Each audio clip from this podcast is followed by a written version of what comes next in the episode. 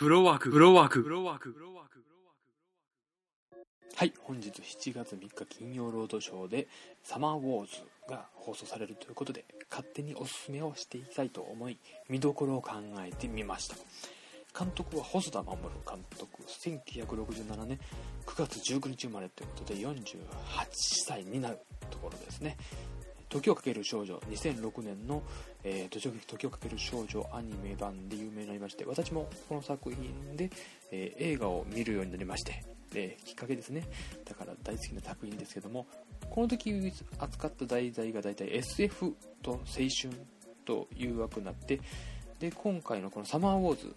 この2006年から3年後の2009年に、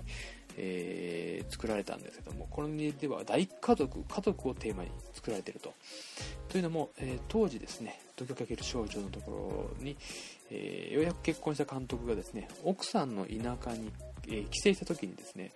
多くの親戚がパッとできる大家族に出会うということでねもともと母子家庭で育って一人っ子だった監督がいきなり多くの知人というか親戚ができるという体験がものすごく目新しかったということでそれをベースに話を作ったというところで。でですねうん話の見どころの一つとして、まあ、群像劇群像劇多くの人間が出てくるってことで、ま個性豊かなキャラクター。時をかける少女って、えキャラクターがもう45人ぐらいで住んでるんですけどもうん今回のこのサマーウォーズでは、えいっぱい出てくるということで、えでですね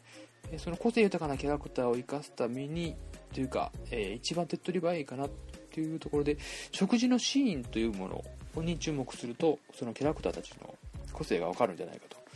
というのも食事のシーン3回出てくるんですけども食事の仕方っていうもので、えー、個性が出ますし、えー、どういうキャラクターかっていうのとあと食事のその内容食事の場所食事の、えー、仕方っていうかねそのやり方によってその映画の中の内容自体も、えー、把握できるというとこでどんな風な食事シーンになってるかっていうのを注目してみると面白いかもですね。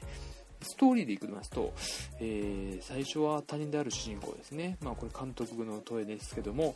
主人公がヒロインの大家族に接して、まあ最初はこう面白おかしく振り回されていくっていうストーリーで、それ自体も楽しいんですけども、途中で、えー、物語のキーマンにワビスケというキャラクターが出てきます。これが、えー、ヒロインのおじいちゃんの愛人の子ということで、えー、家族からするとある意味鼻つまみ者異物なんですねでこのキャラクターワビスキが出るところでそれまで話の中ではちょっとのんびりした展開でわちゃわちゃしてたのが一気にピリッとしているような感覚につままれます。でこれはもうその後の展開が、えー、そこまでの雰囲気を変えて、えー、緊張感を生み出すっていうことで、まあ、その転換がうまいなうまいなというかあのよくできているっていうので僕は好きなんですけどもワビスキが出た瞬間にあ僕はこの映画は絶対面白いと思いましたね。それぐらいの、えキャラクターだと思うんですけども。でワビスキが出た後に話が、まあえー、もちろん、えー、ダイナミックに展開していったりもするんですけども。でその途中で、え、ある大きな出来事が起こる。でこれはあまり監督としてもそういう風な展開にはあまり従わない人なんですけども。見ている側にその喪失感を見事に生み出す展開していってるわけですね。そこからラストへどう持っていくか。というところも見どころじゃないかなと思いますね。あと監督といえば雲ですね。青空の中に雲。これ必ず出ていますんでそこも見ていただきたいなと。でですねこれはねある意味、えー、見どころというか見れないんですけれどもテレビでは。高校野球のシーン。ああ、えー、行きましょう。高校野球のシーンがあるんですけどもこれテレビでは全カットされています。まあえー、日テレなので、えー、まあ、朝日放送に、えー、対抗してやらないのかよくわからないんですけども丸々カットされてるんですけどもこれ一種監督の遊び心で映画のその話の展開と高校野球の展開を、えー、同じにしてるんですね。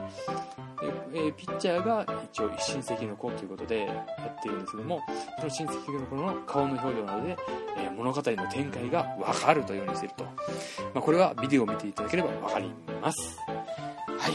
駆け足でしたがどうでしたでしょうか？見てみてください。